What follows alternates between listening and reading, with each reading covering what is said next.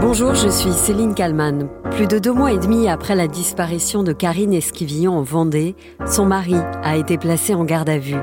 Il est la dernière personne à avoir vu sa femme. Il est désormais le suspect numéro un dans sa disparition.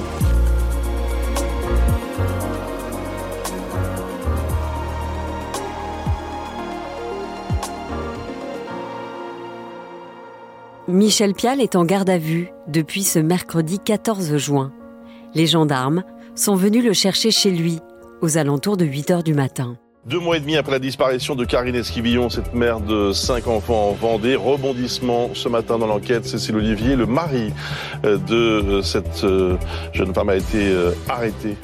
Michel Pial, qui depuis que sa femme s'est volatilisée à la fin du mois de mars, affirme qu'elle est partie de son plein gré.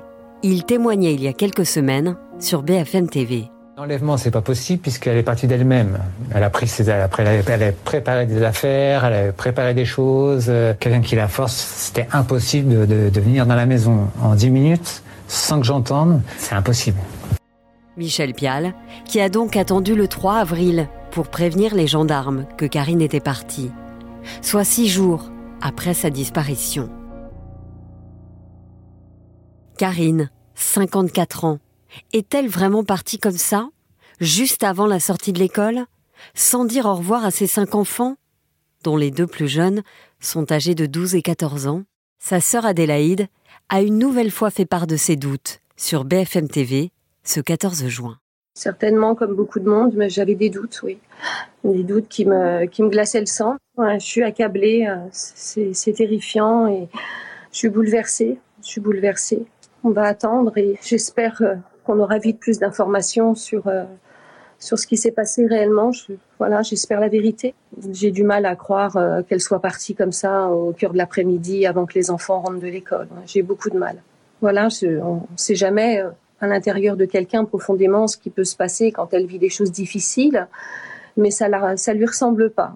L'ex-mari de Karine Pial, avec qui elle a eu deux enfants, s'est aussi confié à BFM TV. Je ne la vois pas partir comme ça, en fait. Lorsqu'elle m'a quitté, elle m'a prévenu. Elle a donné des nouvelles aux enfants. Michel Pial, au fil du temps et de ses interlocuteurs, a changé de version à plusieurs reprises. La chef du service police-justice de BFM TV, Cécile Olivier qui a par exemple dit à une partie de la famille et aux médias que le matin du 27 mars, il était sorti euh, dans son jardin pour chercher son chat qui avait disparu et que quand il était revenu, euh, sa femme euh, était partie et lui avait laissé un texto en lui annonçant qu'elle le quittait. Mais à d'autres gens de la famille, il a par exemple raconté des versions où il l'avait vu partir en voiture. Plusieurs dates clés sont donc à retenir dans cette affaire mystérieuse. Le 27 mars, la disparition de Karine. Le 3 avril, date à laquelle Michel Pial prévient les gendarmes. Le 9 avril, jour où le maire de la commune où réside le couple découvre le téléphone portable de Karine dans un fossé. Il est en parfait état, mais il n'y a plus de carte SIM à l'intérieur. Enfin, le 17 avril, une information judiciaire pour enlèvement et séquestration est ouverte. Ce mercredi 14 juin, alors que cela fait déjà plusieurs heures que Michel Pial est entendu par les enquêteurs, le parquet décide que l'enquête doit être élargie à des faits de meurtre. Une mesure qui permet d'élargir le champ des investigations. Au cœur de l'enquête désormais, la personnalité troublante de Michel Pial, 51 ans. Qui est-il vraiment? Lui qui prétend qu'avec Karine, ils étaient séparés depuis plusieurs années, mais continuaient à vivre sous le même toit. Une amie de Karine s'est confiée à BFM TV et elle s'est dite très surprise par cette version. C'est le couple formidable que tout le monde euh, aurait voulu euh, avoir. Tout, le monde voudrait vivre une histoire pareille. On avait l'impression que voilà, c'était des inséparables. Et d'ailleurs, c'était des inséparables. On n'a pas l'impression que peut y avoir des choses dans cette famille qui, euh, viennent contrarier ce bonheur qui, est apparent.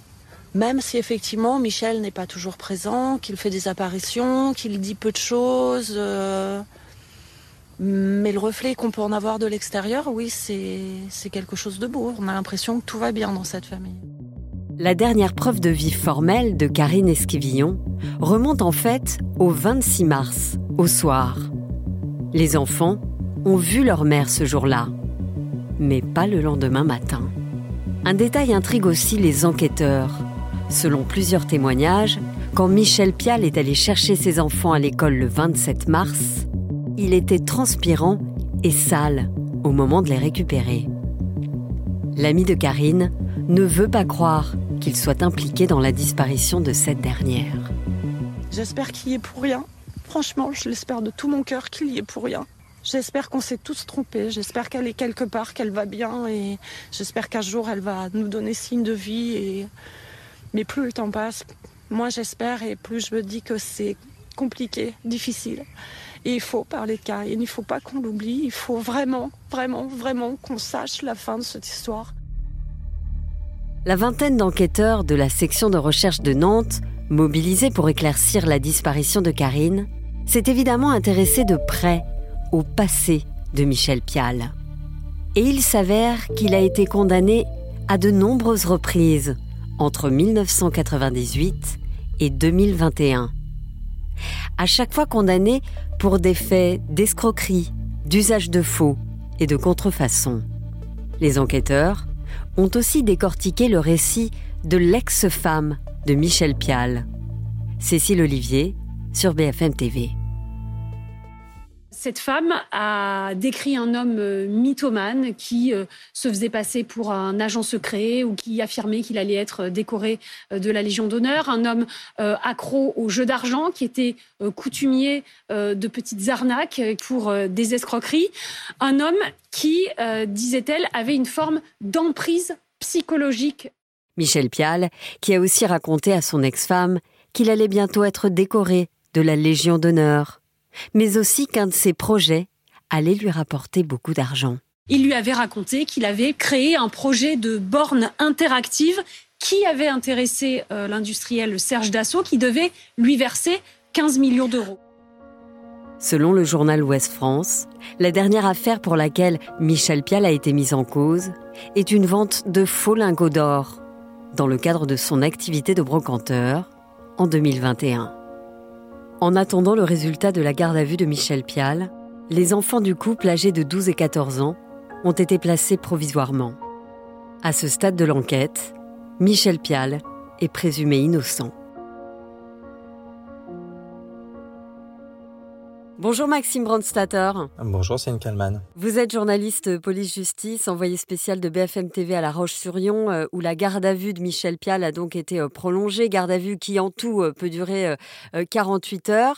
Les autorités l'ont donc arrêté et ont noté des contradictions dans ce qu'il a pu dire depuis le début. Ce qu'on sait, c'est que Michel Pial, il a beaucoup raconté sa version. Il l'a raconté à beaucoup de médias déjà. On l'a vu sur beaucoup de télévisions, de journaux.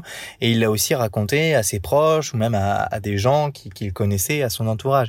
Et donc, il a raconté de nombreuses versions. On a l'information, certaines sources nous disent qu'il aurait des contradictions. On ignore exactement lesquelles ni euh, pourquoi. Mais ce qui est sûr, c'est que les enquêteurs ont probablement attentivement lu euh, tous les articles. Ils ont probablement entendu attentivement euh, toutes les personnes à qui Michel Pial raconter.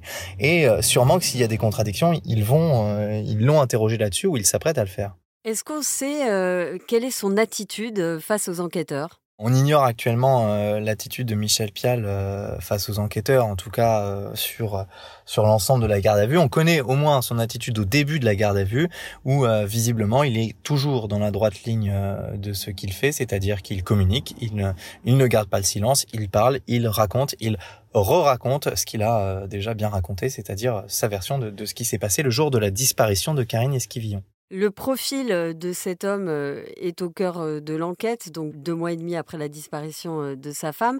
On a quand même appris plein de choses nouvelles, j'ai envie de dire, depuis le début de cette affaire, notamment qu'il avait été condamné pour escroquerie. Oui, il a été condamné une vingtaine de fois pour des escroqueries. On sait qu'il est de métier euh, brocanteur. En, tout cas, il, rachète des objets, il les revend euh, plus cher. Il essaie de trouver des objets de collection dans les brocantes ou sur Internet.